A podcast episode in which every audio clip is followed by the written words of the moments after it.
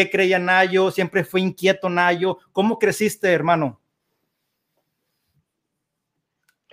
Mira, Eliot, este, gracias por empezar por mi infancia, porque es como a mí me gusta empezar las entrevistas, porque la infancia para mí yo creo que es el momento en que más conexión tenemos con nuestra esencia. Cuando venimos al mundo, cuando somos niños, nadie nos está parando ni nos está diciendo qué hacer en el sentido de lo que soñamos. Yo me acuerdo que, e, es más, a mucha gente de los que me hacen el favor de escribirme, yo les digo que si están buscando su pasión, se remonten a su infancia y recuerden a qué jugaban y qué los emocionaba cuando eran niños. Y es ahí precisamente donde está lo que realmente venimos a hacer al mundo. Es increíble cómo estamos conectados realmente desde que nacemos con lo que venimos a hacer y cómo nos desconectan durante el tiempo y acabamos haciendo lo que no veníamos a hacer. Por eso yo creo que hay eh, tanta frustración en el mundo. Yo me acuerdo que eh, yo jugaba a ser artista, a todo lo que tuviera que ver con, con que la gente me viera, con que la gente me aplaudiera, con, o sea, jugaba a ser cantante, torero, malabarista, todo lo que tuviera que ver con un escenario. Y ahorita precisamente estoy, estoy haciendo lo que me apasiona en los escenarios. O sea, yo soy eh, eh, una persona muy apasionada de lo que hace y lo, lo que, lo, y lo que trato de todos los días este, exteriorizar. Y eso es precisamente lo que me emocionaba cuando era niño. Era muy inquieto, incluso fui diagnosticado con hiperactividad y déficit de atención. Este, era una, una, persona sumamente inquieta. Me corrieron de cuatro secundarias, eh, eh, tuve muchos problemas por inquietud, pero yo les digo a la gente que cuando cambias de esa infancia y empiezas tu juventud, no es que seamos rebeldes o no es que seamos inquietos, es que estamos precisamente tratando de ver hacia dónde va nuestra vida y la separación de lo que realmente veníamos a hacer de lo que estamos haciendo. Es increíble, pero la, gente, la gente etiqueta a los chavos como rebeldes en vez de ver por qué están siendo rebeldes. Yo digo mucho a los papás que me escriben, digo, escuchen a sus hijos. Exactamente, a eso iba, porque, porque uno dice, es que el niño se porta mal, es muy inquieto, no pone atención, pero es que tiene la intención de hacer lo que le gusta y a veces como padres cometemos el error de no canalizar correctamente la, afición y la pasión de un niño. En tu caso, Nayo, pues me imagino que eh, tú dices que de niño soñabas con eso, pero ¿en qué momento crees que lo fuiste perdiendo? ¿Con qué te topaste? Pues con todas las negativas, etiquetas sociales, este, situaciones que te van precisamente minimizando ese deseo y robotizando ante lo que la vida te, pone adelante para vivir. Pero fíjate, eh, yo creo que todas las etapas son muy importantes para el ser humano y vivirlas para aprender y para crecer es precisamente lo que te hace encontrar hacia dónde vienes. Lo que, necesitas es estar atento. Yo cuando, cuando yo viví mi infancia en Monterrey, en el centro de la ciudad, en Allende, entre Doctor Cosisuazo, donde ahorita es la Macroplaza, nos expropiaron. Yo era un chavo de barrio, brother. Yo salía a jugar fútbol a la calle, a este, a, me, rolaba con la racita del barrio, o sea, que, era precisamente el entorno donde yo crecí. Después a mi papá este, lo cambian a Chihuahua, eh, él era, eh, era, era abogado y, era catedrático, le gustaba mucho dar clases, y lo mandan a la calle de Chihuahua. Y él, y él dice, bueno, Chihuahua es una ciudad muy padre para vivir, muy tranquila, vámonos a vivir para allá. Entonces imagínate que me ponen en un entorno de la noche a la mañana de ser un chavo de barrio, me ponen en La Salle, que era una escuela elitista de, de sociedad alta, y era yo el hijo del maestro. Entonces, imagínate nada más el bullying de ser el hijo del maestro, de llegar a un entorno en que no sabía yo ni qué rollo.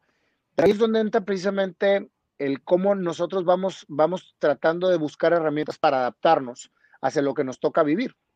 Bueno, siendo el hijo del maestro al año me corren y me mandan a otra secundaria este, particular que era otra escuela privada, y duró seis meses nada más y por lo inquieto me corren. Y ahí es donde dice mi padre, ¿sabes qué? Te voy a meter a la escuela más peligrosa y más conflictiva que hay en Chihuahua para que te hagas hombre. Así era como, me, como educaban antes, ¿no? O sea, a que te den una, una bola de fregazos y, y, que te hagas hombre. Y me metieron en la Federal 4. Pero fíjate nada más lo interesante. Ahí fue donde yo empiezo precisamente a soñar con ser empresario. Y mi sueño de ser empresario, que, que pudo haber sido a lo mejor convertido en una pasión pasajera para lograr lo que ahora soy, era precisamente, muchas veces confundimos el qué queremos ser a qué queremos demostrar. Entonces, como yo estaba en un conflicto completamente diario con mi padre, donde decía que no sabía para nada, que era un mal estudiante, yo decía, no, yo quiero ser empresario para, para, para, que, para yo tener una empresa grande. En aquel entonces había un programa de televisión que se llamaba Dallas, en donde había una familia petrolera, los Ewing, que tenían una gran corporación. Y yo me acuerdo que ponía en todos lados Lel Corporation, Lel Corporation por aquí, en donde yo decía, yo quiero tener una corporación, no sé, no sé lo que era corporación, pero quería tener una oficina grande que empleo a mucha gente. Y me obsesioné con la idea, Eliot. Me obsesioné Claro, y mira, yo quiero hacer aquí o recapitular algo que me estás diciendo muy interesante. La gente que se conecta, que nos está escuchando, eh, sé que es mucha gente emprendedora y quiero confirmar contigo, tú vienes desde abajo, tú vienes de barrio, de una colonia, pues ahora sí que, que de la raza, del ambiente popular, del centro. Entonces, eh, desde ahí tú traes una idea de ser empresario. ¿Tu papá era empresario o en qué te estabas tú diciendo, quiero ser empresario? Porque mucha gente lo quiere ser y dice, pero es que mi papá no es empresario, pero es que yo no tengo dinero. O sea, ¿con qué te topaste ahí? Mira, la verdad es que yo quería ser empresario porque en mi inconsciente quería demostrar que podía ser alguien importante en la vida que deslumbrara a mi papá. Esto hasta muchos años después me di cuenta, Eliud. Nótese que cuando realmente soñaba yo eso, era porque creía y porque estaba seguro que lo iba a lograr por lo que veía en mi entorno y porque se me hacía algo inspiracional. No era mi pasión, ¿sí? Sin embargo, es el camino que me empezó a desarrollar lo que después logré. Por eso es, es muy importante tener mucha claridad y vivir perfectamente bien lo que te toca vivir para después entender y crecer. Bueno, en esa secundaria en donde literalmente, brother, el primer día que fui dije, me van a matar.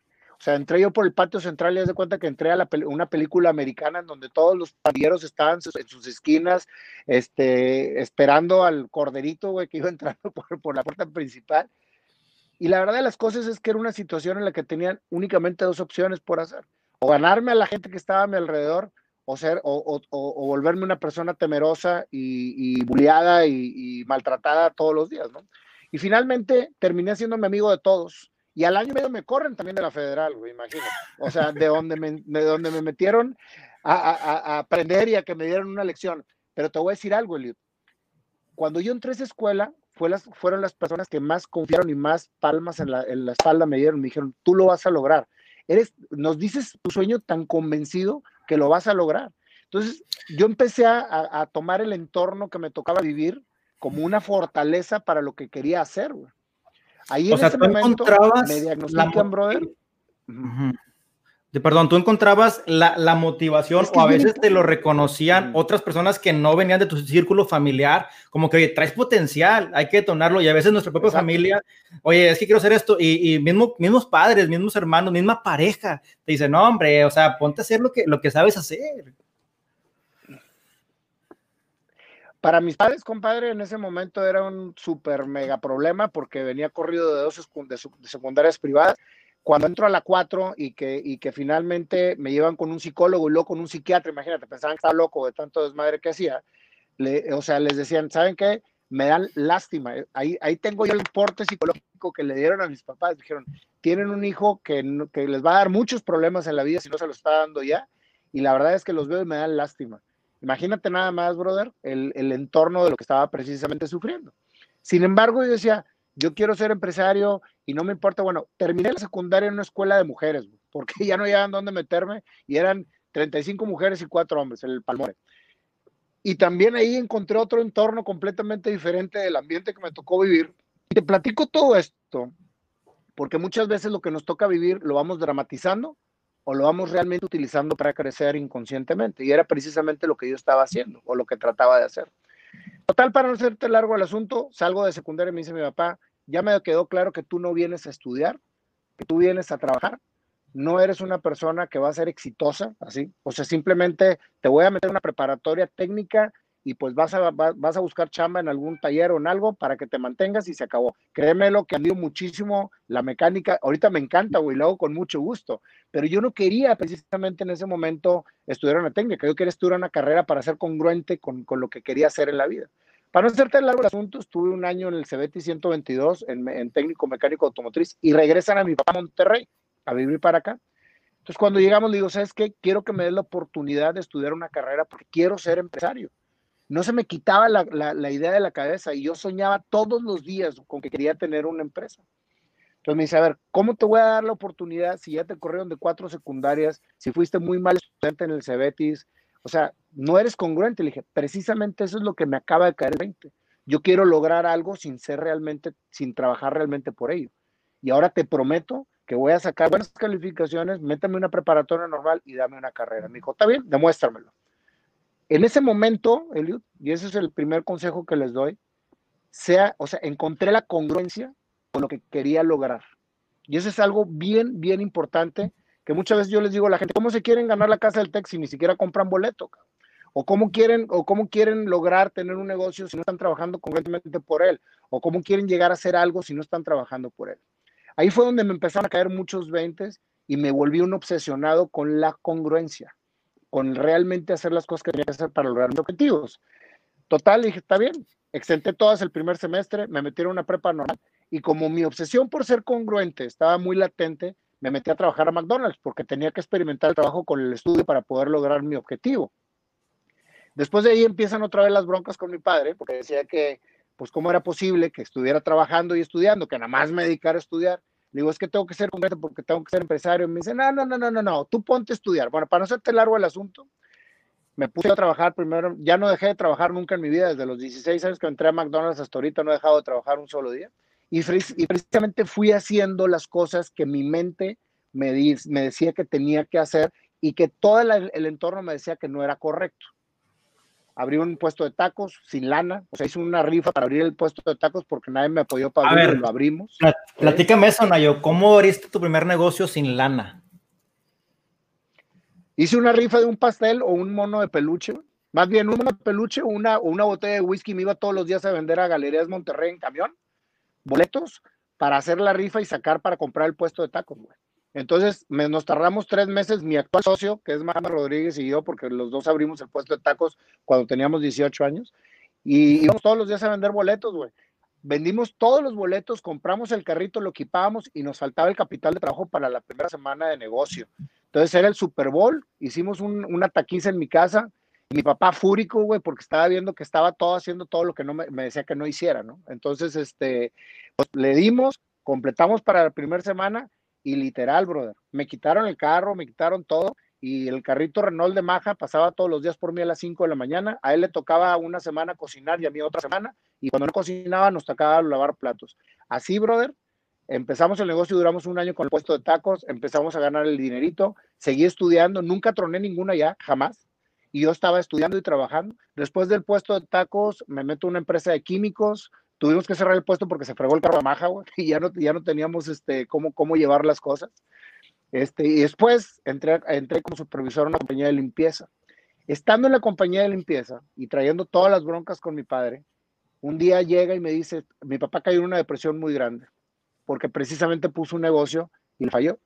Entonces traía una situación sentimental muy tremenda, cae en una depresión y una noche me dice, ¿sabes qué, Nayo?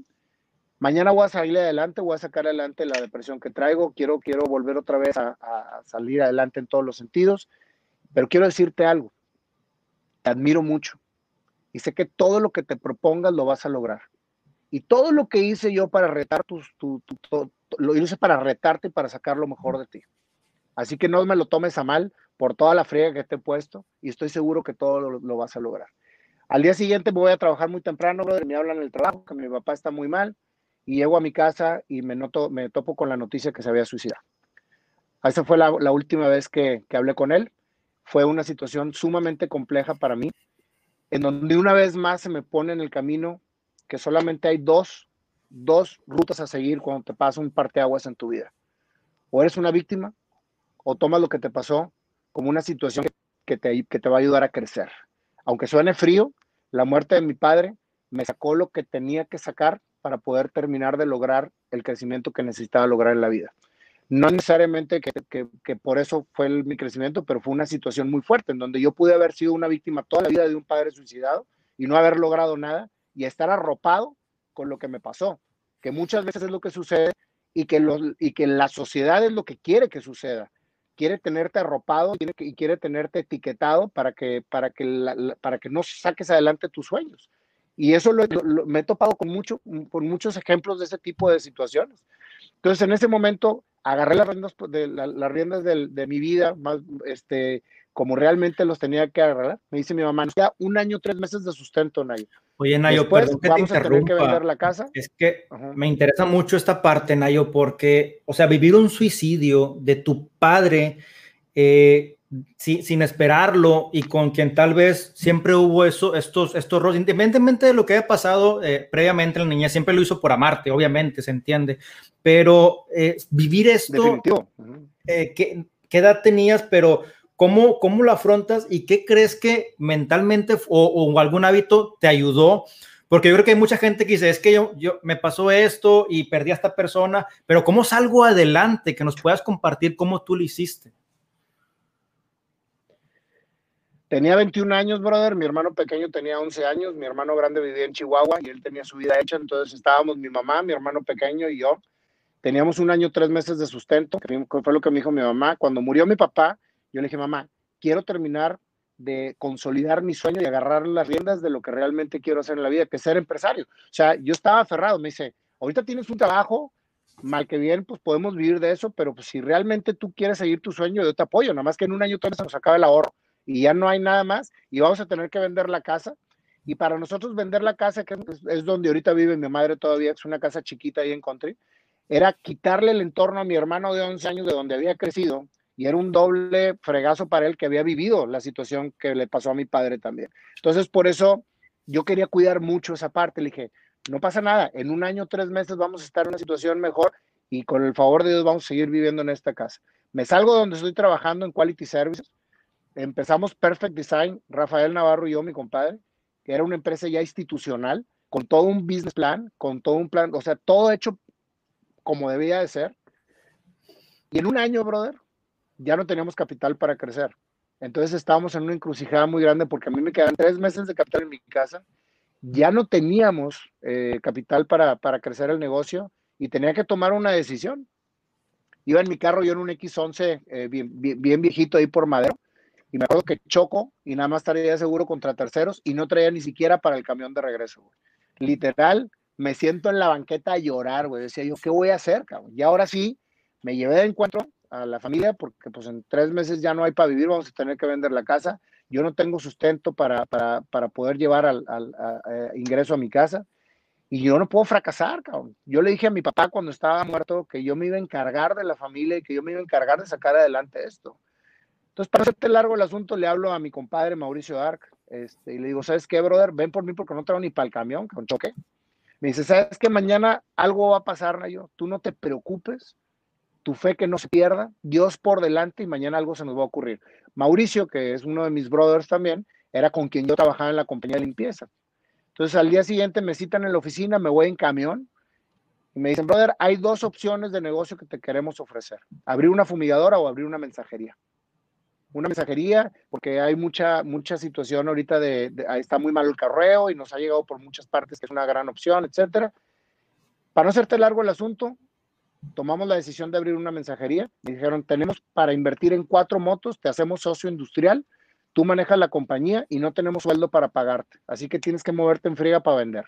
Oye, yo haciendo matemáticas para ver cuántos sobres teníamos que entregar o vender para yo poder empezar a llevar a mi casa a comer, cabrón. Bueno, así empezó Quality Post, que ahorita es una de las mensajerías más grandes de Latinoamérica.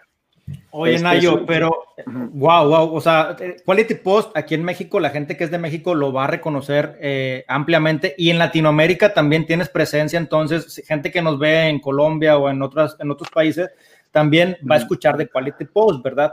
Este, aquí nada más quiero hacer como una pausa porque eh, tú empezaste a trabajar en Quality Post, que se convirtió en tu, en tu empresa sin lana, me estás diciendo, sin dinero. Entonces, estás como anteponiendo el decir, o sea, a veces uno quiere como que no, pero ¿cuánto vas a pagar? Lo primero que preguntamos, ¿no? Pero tú empezaste a cambiar primero. Es que fue muy, fue muy claro. Yo empecé desde la entrada, empecé como asociado, vamos a llamarle como socio industrial, porque yo no traía lana para invertir en un principio, que la inversión fue cuatro motos y una oficina en un segundo piso de 25 metros cuadrados, que fue donde empezó Quality Pero me dijeron, arma tú la compañía, te damos una participación y tú mismo genera tu sueldo.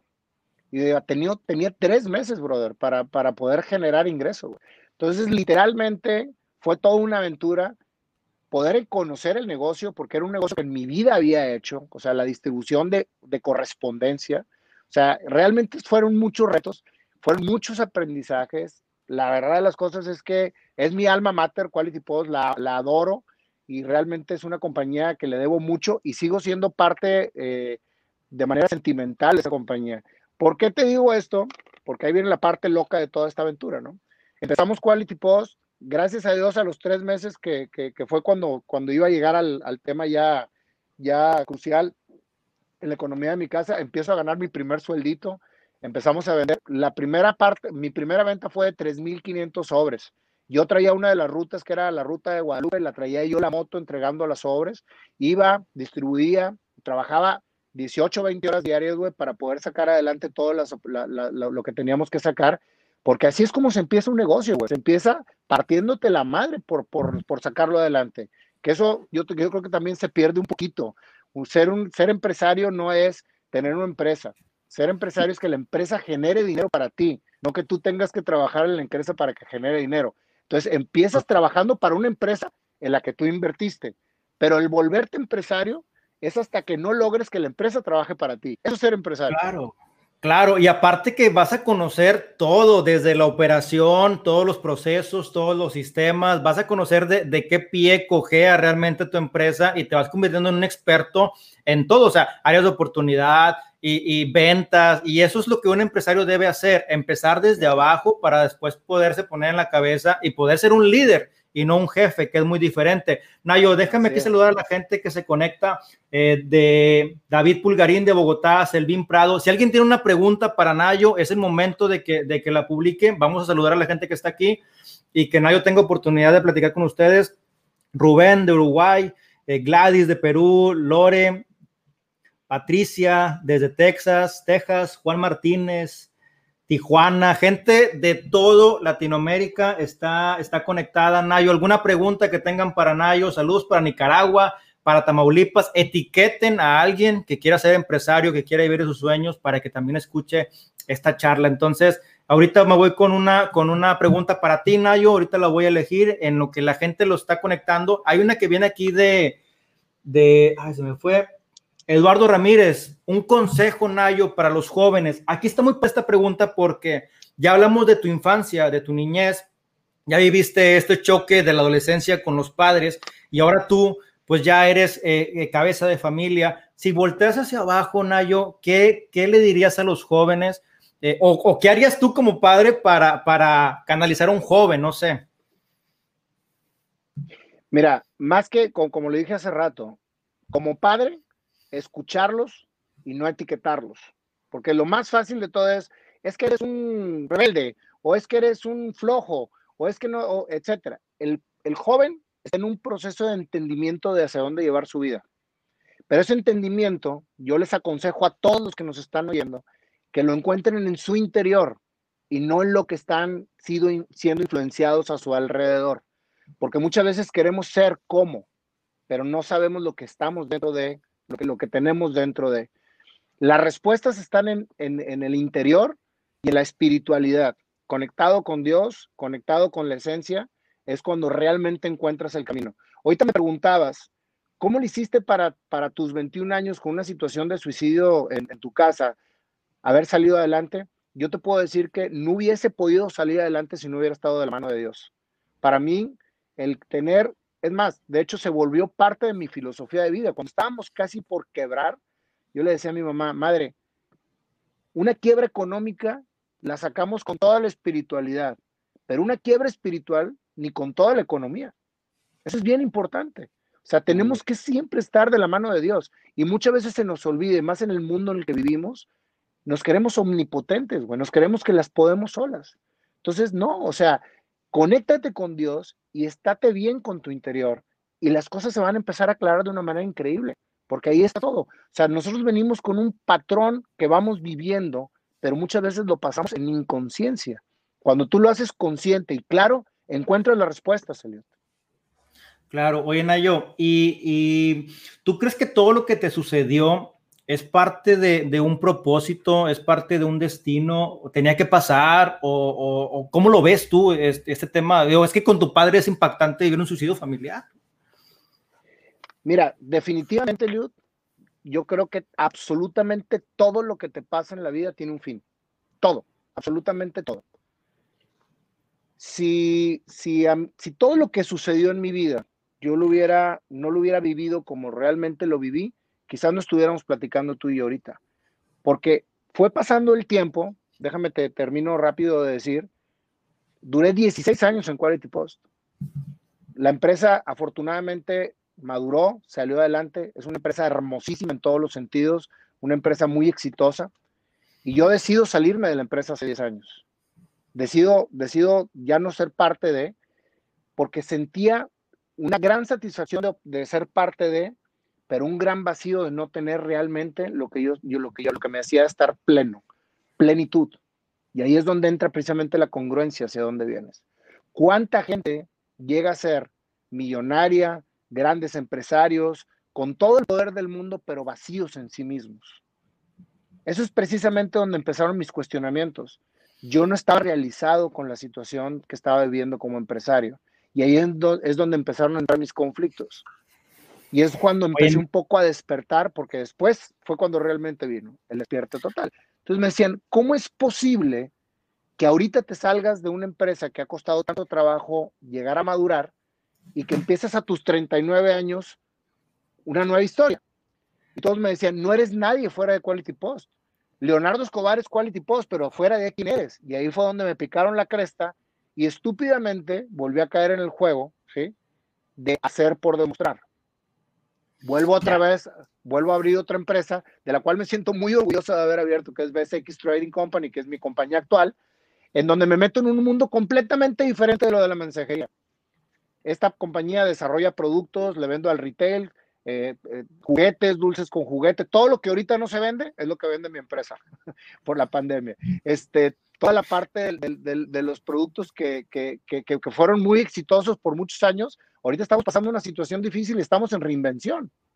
Claro. por, qué te digo, por qué te digo que, que estúpidamente volvió otra vez a hacer? Porque cuando haces las cosas por demostrar y no porque las quieres hacer, vuelves otra vez a caer en un momento en tu vida en que lo que estás haciendo no es lo que te hace pleno. Entonces, no es que yo estuviera loco, güey, de tener grandes empresas y no sentirme pleno es que lo que realmente me da plenitud no lo estaba haciendo. ¿Y qué era lo que me daba plenitud? A lo que jugaba cuando era niño, güey. A, ser parte de un escenario, a que la gente me viera, a que la gente, a, yo poder. Entonces decía yo, yo quiero cantar. Imagínate, güey, a los 46 años decía yo, yo quiero cantar. Todo el mundo me decía, estás loco, güey, ¿cómo quieres cantar? Le dije, yo quiero cantar, porque yo quería ser cantante y nunca lo fui. Y, soy, y, me, y me encanta, pues tengo oído musical y la madre. Oye, pues a los 46 años, güey, le digo a... Que, Sorry que te interrumpa, pero lo que me estás platicando y la gente que está aquí conectada, creo que está entendiendo lo mismo y lo voy a sintetizar, es que tú de niño querías ser empresario y a pesar de una historia tan complicada que te que sudaste gotas gotas frías, que te partiste la espalda, que viviste cosas interesantes, que te quedaste en la calle llorando, lograste tu sueño de niño, que era ser empresario, y después dices, ya lo cumplí, pero ahora ya no quiero este sueño, ahora quiero otro sueño. Entonces, habla de una renovación. Déjame, no, déjame, fíjate, por eso confundimos las cosas. Mi sueño de niño no era ser empresario, mi sueño de niño era ser artista. Yo fui empezando a hacer una historia en mi vida de ser empresario por demostrarle a mi papá, güey, que iba a ser un chingón y que podía ser realmente un hombre de negocios. No porque fuera mi pasión, sino por demostrar. Ojo, ahí es donde está el detalle, brother. Ahí es donde se, separa por completo la esencia de, lo que quieres realmente demostrarle a la sociedad. En el momento en que logro ser quien quería yo que mi padre fuera, ¿sí? O sea, que, mi, mi, papá se murió hace muchos años, güey. Y yo seguía trabajando por demostrarle a él algo que, pues, pues no. Cuando me di cuenta que decía yo, yo ya no tengo nada que mostrarle a nadie. Yo quiero hacer lo que realmente me apasiona hacer. Y yo no sabía hacia dónde me iba a llegar el canto, güey. O sea, yo, a mí me entró un día la idea y, y quiero ser cantante y, quiero escribir canciones, y no para vivir de eso, sino porque quería hacerlo.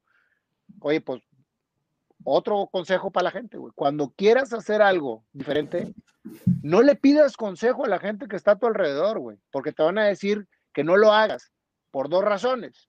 O porque no quieres que hagan, que no quieren que hagas el ridículo, o porque no se atreven a hacer lo que tú estás haciendo. Entonces, si quieres cantar, ve con una maestra de canto o con un maestro de canto que son expertos que te pueden decir si realmente tienes o no cualidades para, para hacerlo. Y si te dice el primero que no, veo con otros dos o tres hasta que te digan sí, sí, que sí. Y si ya si no te dicen que sí, pues ya búscale otra cosa, ¿no? Pero pide el consejo a un profesional. En ese momento, cuando, cuando me hago la prueba con, con la maestra, me dijo, cantas muy mal, Nayo. Tienes razón la gente que te, que te dice que cantas muy mal, pero cantas muy mal porque nunca en tu vida has cantado y la voz es un instrumento que tienes que educar y que te tienes que capacitar. Y vuelvo otra vez a conectar con la congruencia. Digo, si quiero ser cantante, tengo que estudiar para hacerlo y tengo que meterme una friega para lograrlo. Entonces, yo empecé a cantar como buen hiperactivo antes de que supiera cantar. Hice mi banda, brother. Nos subíamos a cantar y todo el mundo nos decía que cantaba, que yo cantaba muy mal, que por favor no hiciéramos el ridículo. Y yo sabía que cada vez que me subía a un escenario, la gente me iba a criticar y me iban a señalar, pero yo tenía en mente el día en que pudiera hacerlo de una manera libre y que pudiera disfrutarlo al 100% porque el solo hecho de subirme al escenario apanicado porque me iban a criticar, en el momento en que empezaba a cantar, y empezaba a hacer lo que yo quería, me volví otra vez a convertir en el niño que me emocionaba cuando era pequeño y que quería hacer realmente lo que estaba haciendo. Entonces estaba logrando mi objetivo poco a poco y yo no sabía dónde me iba a llevar. Hace un año y medio, en febrero del año pasado más bien, sí, empezamos precisamente el proyecto de Historias Hechas Canciones. Entonces, el programa, en donde otra vez me dicen, estás loco, güey. O sea, ¿cómo es posible que a, tus 49 años vas a empezar un programa en donde la chaviza es la que tiene el poder de las redes sociales? No, nadie te va a ver, no vas a hacer nada en la vida, güey. O sea que le dije, no, quiero hacer un programa de entrevistas y aparte quiero acabar cada entrevista con una canción improvisada. Y eso fue precisamente como se inició el tema de YouTube de historias hechas canciones y a los tres meses, la primera cápsula que sacamos se volvió viral, güey. Entonces así fue como empezó toda esta aventura de mi inclusión en las plataformas digitales, en donde ahora te puedo decir que estoy 100% consciente que mi pasión era expresar. Eso era lo que vine a hacer al mundo, expresar, que es lo que estoy haciendo ahorita contigo. Y dar una plataforma a la gente que exprese. ¿Para qué? Para decir a la gente que sí se puede realmente hacer lo que te apasiona y ser exitoso porque ser exitoso es hacer lo que te apasiona, no lograr alrededor de hacer algo que no, que no te gusta hacer, sino que realmente estés haciendo lo que quieres hacer. Y para eso hay todo un camino y una filosofía. Estoy completamente convencido que quiero expresar de aquí a que me muera. Está genial, Nayo. Es increíble la, historia y me gustaría que compartieras con toda la gente que tiene muchas preguntas y nos preguntan cómo manejas el fracaso, pero más que nada, cómo manejas la crítica, Nayo, de hacer algo nuevo eh, algo, algo que no sabes cómo van a reaccionar, que te gusta, pero cómo, qué pasa por la cabeza de un ayo y cómo dices, no pasa nada. Viene crítica, lo sé, lo acepto, pero lo voy a dar para adelante. Vuelvo al mismo, hermano. Yo creo que si tú te, estás bien conectado con tu interior y estás convencido de lo que quieres hacer, entonces tienes la claridad que va a haber un proceso para lograrlo. Yo soy un, para mí, mi frase, mi tatuaje se llama soñar, creer y crear soñar, creer y crear. En ese orden y concluyendo todas. Cuando sueñas, Dios te da la capacidad de poder tener la gran bendición de soñar. Soñar es precisamente visualizar todo el entorno hacia donde quieres llevar tu vida. Creer es extraer del sueño lo que realmente quieres llevar a cabo y creer que lo puedes lograr. En esa palabra creer empieza realmente a fortalecer todo el entorno que vas a vivir durante el proceso. Las críticas, las negaciones, este, los miedos, todo lo que tengas que vivir se hace con creer. Y entonces generas el crear. Cuando estás creando, ya soñaste y ya creíste. Y ahora sí, nadie te va a parar cuando realmente lo creas. Entonces, todo lo que sucede alrededor, ya lo agarras como parte del ejercicio que tienes que pasar para terminar siendo exitoso haciendo lo que haces. Y ese es precisamente el éxito, lograr hacer lo que te apasiona. Claro. Nayo, ya creaste tu, tu, espacio para expresarte. Eh, ¿Qué has encontrado en, en, alcanzar tu sueño, viviendo un sueño que es expresarte, pero tú le das el espacio a que la gente también se exprese. Entonces, cuando haces esta empatía y esta armonía de sueños, porque la gente también quiere ser escuchada, ¿qué es lo que has encontrado con este nuevo proyecto? Muchísimo aprendizaje, Liud. Cada entrevista que yo hago, aprendo muchísimo más de lo que pensé que iba yo a aportarle a la persona. Y eso es humildad. Siempre tenemos que estar abiertos a estar aprendiendo. Y cuando estamos conscientes de lo que estamos viviendo, estamos aprendiendo constantemente. ¿Qué sucede, brother? Imagínate que tú y yo en este momento estamos platicando y llevamos 39 minutos con 59 segundos regalándonos una parte de nuestras vidas. Fíjate nada más la trascendencia que tiene esto. Yo acepté regalarte una parte de mi vida en estos momentos, porque ahorita para mí no existe absolutamente nada más que el estar aquí platicando contigo, porque esa es mi realidad actual. Si todos pensáramos realmente con esta conciencia, entonces lo que te toca vivir es exactamente el único segundo que ahorita es real en tu vida. No existe el pasado, no existe el futuro. Entonces, con esa, con, e, con, e, con esa conciencia y con esa claridad, vas a aprovechar muchísimo más cada parte de lo que estás viviendo cada segundo. Entonces, vas a poner atención a la persona que está enfrente de ti. Vas a, vas a valorar el tiempo de las personas que están alrededor de ti. Vas a aprovechar cada situación que te pase, buena o mala, porque bueno y malo es como realmente lo quieras ver. Para mí, Tan importante es la felicidad como tan importante es la tristeza. Tan importante es el éxito como tan importante es el fracaso, porque es lo que te toca vivir. Concientízate, acéptalo y apréndelo. Y de esa manera vas construyendo dentro de tu sueño la creación de lo que realmente estás creyendo. Es increíble, Nayo, porque muchas veces en una comunidad tan acelerada como lo es la, la, la digital, la millennial, la hoy en día, los pendientes, eh, no estamos en el presente, estamos pensando en, el siguiente paso y te saludan, ¿cómo estás? Bien, pero no disfrutamos, pues ahora sí que, un saludo, un abrazo, una buena charla y vivir el presente creo que es totalmente válido. No hay conexión, brother. No hay conexión, brother, y aparte piensas que la gente que está a tu alrededor siempre va a estar. Y te lo digo por mi padre, o sea, yo al día siguiente que lo dejé de, de platicar, ya no estaba. Imagínate, de la noche a la mañana. Y así es la vida. Entonces, no esperes el tiempo para decir te amo, no esperes el tiempo para, para, para agradecer, para disfrutar. Vivan lo que realmente les toca vivir. Ahorita estamos en un mundo de desconexión total. Tú ves en un restaurante y ves a, las, mesas que están alrededor y todo el mundo está con su celular, güey. Entonces, ¿qué está sucediendo con ese tiempo que se están regalando entre las personas que están dentro de ese momento? Cada quien está en un mundo completamente diferente. El traer un aparato en la mano es traer un mundo paralelo, no un mundo real. Y el mundo real, el mundo que te deja, el mundo que conectas, es lo que te toca estar viviendo. Claro. Oye, Nayo, platícame de cómo es la vivencia de tu programa, de tu canal, eh, cuál es la estructura. Para la gente que ha estado preguntando dónde lo encuentran, platícame de este formato y qué es lo que haces ahí en tu canal. Mira, la base del programa está en YouTube, este, Nayo Escobar, todas mis plataformas son Nayo Escobar.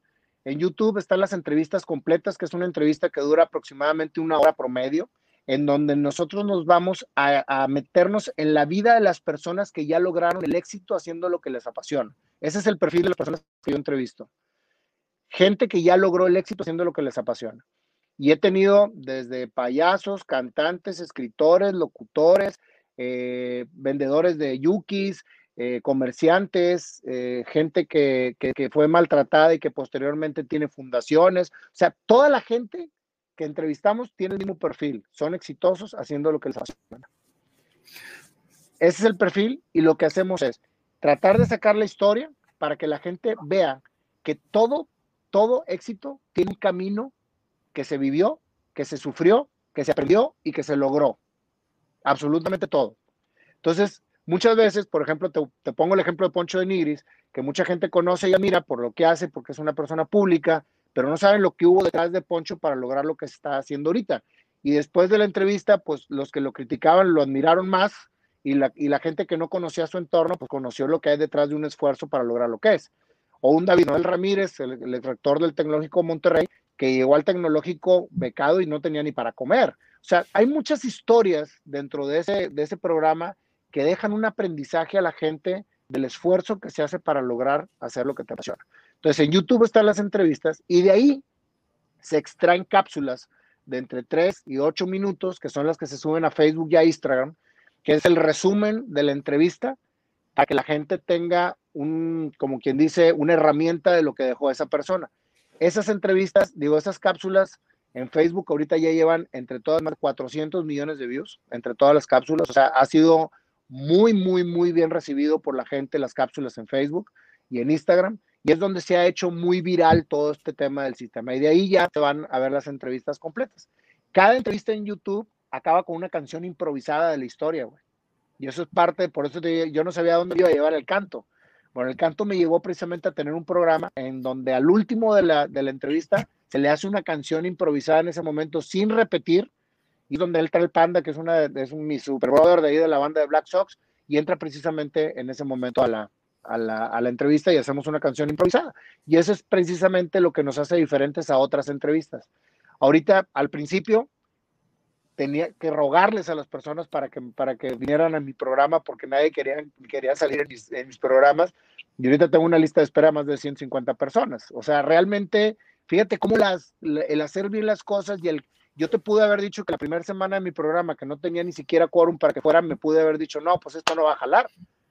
Y no es darle y darle y aceptar las críticas, y agarrarlas como fortaleza y no gancharte y sacar adelante y siempre enfocado en realmente hacer lo que quieres hacer.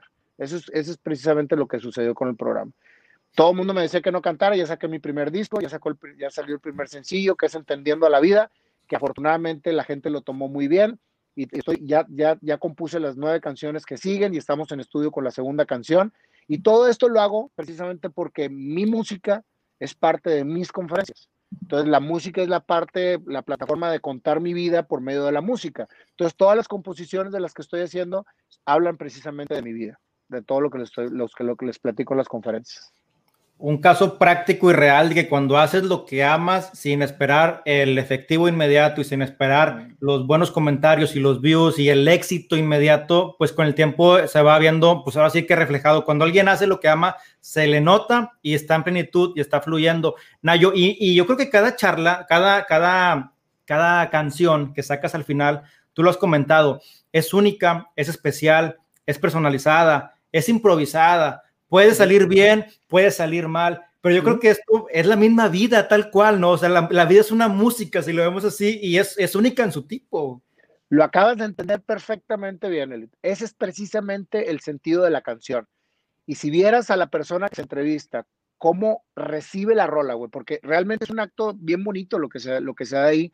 Este, realmente es, es, es una conexión muy fregona que yo con déficit de atención, porque es, una, es algo que sigo teniendo, puede entrevistar, captar y hacer una canción de lo que la persona me dijo, es yo creo que mi, mi prueba más fehaciente de que no hay cosa que no puedas lograr cuando realmente crees que lo puedes lograr.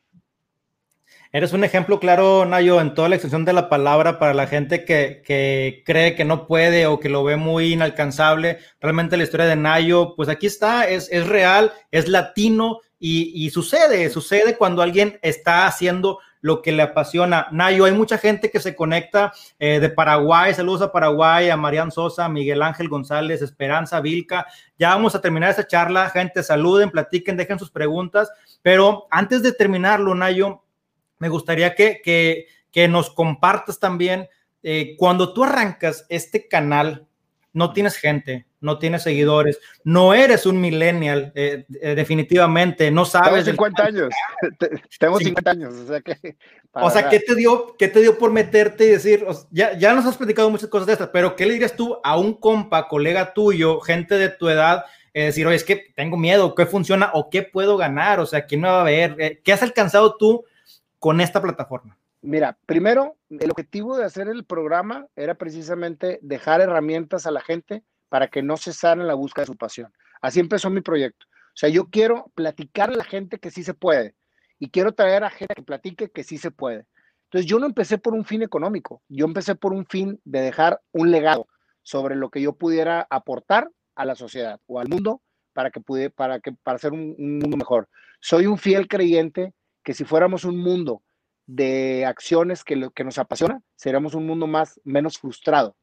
¿Por qué? Porque mucha, muchísima gente hace lo que no quiere hacer con tal de pertenecer o con tal de, de, lograr un sustento para poder vivir, lo cual no está mal, pero el tema es balancear para ingresar y hacer lo que te apasiona.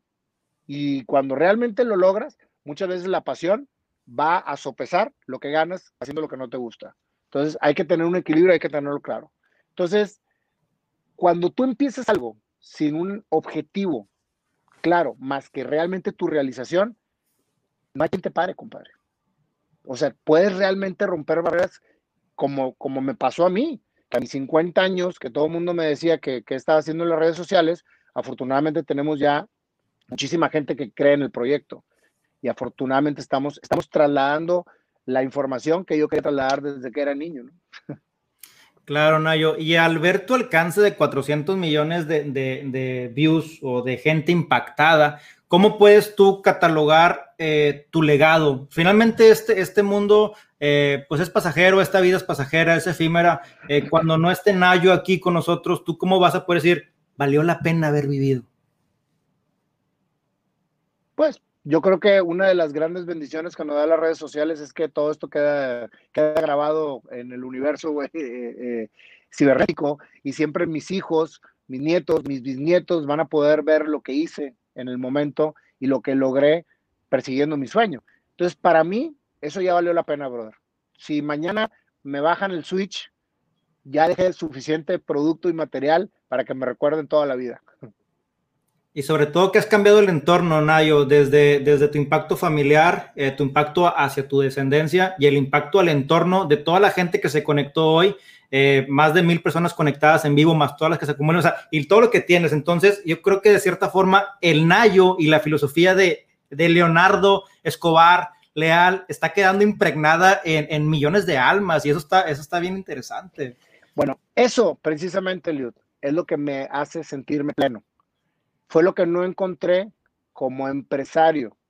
Como empresario encontré satisfacción, encontré que me, sentía muy satisfecho por todo lo que estaba haciendo y muy cómodo por lo que estaba ganando y muy contento por lo que estaba demostrando, pero no tenía realización.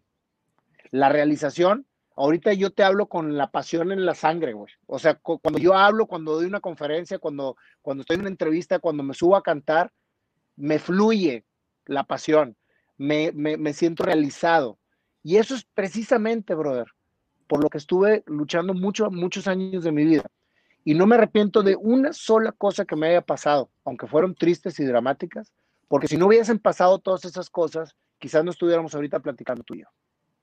Definitivamente, Nayo, un alma que vibra, un alma que comparte y me gustaría que pudiera cerrar, Nayo, con un mensaje a la gente que está aquí de Latinoamérica, eh, de, principalmente en los sueños, Nayo, una persona que está viviendo su sueño, que le ha costado, ya está muy claro que te ha costado sangre eh, tu sueño, pero ¿qué mensaje le das a la gente que todavía no se ha animado y que a lo mejor por la edad o a lo mejor por lo que sea, no lo ha alcanzado?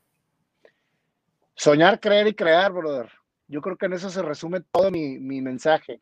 Soñar, creer y crear. Y estar conscientes que cada segundo es único y irrepetible y se vuelve parte de tu pasado. Así que estate consciente cómo lo estás viviendo. A jalar ya de una vez. Nayo, te mando un fuerte abrazo, admiro mucho lo que haces, eh, se siente ese, esa energía, ese cambio, ese abrazo espiritual contigo, con la fe siempre puesta en Dios, con la fe siempre puesta en el destino, en tus sueños, en tu pasión. Eh, Nayo, ¿dónde te encuentra la gente? Yo sé que la gente te ubica perfectamente, pero pues bueno, nuevamente para poderte localizar, hermano.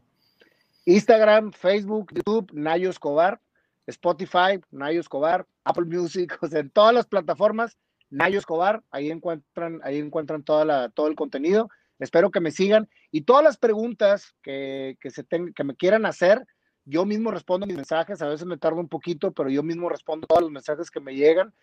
Saco de, de, de, la, de todo la lo, lo, que la gente me escribe, saco muchas entrevistas y, y, no me dejará mentir la gente que haya sido entrevistada por mí. El programa es de ustedes, el programa es para que, para que vengan ustedes y den su testimonio. Así que escríbanme, mándenme mensaje y yo con mucho gusto los contesto y los conecto con, con, todo el gusto del mundo.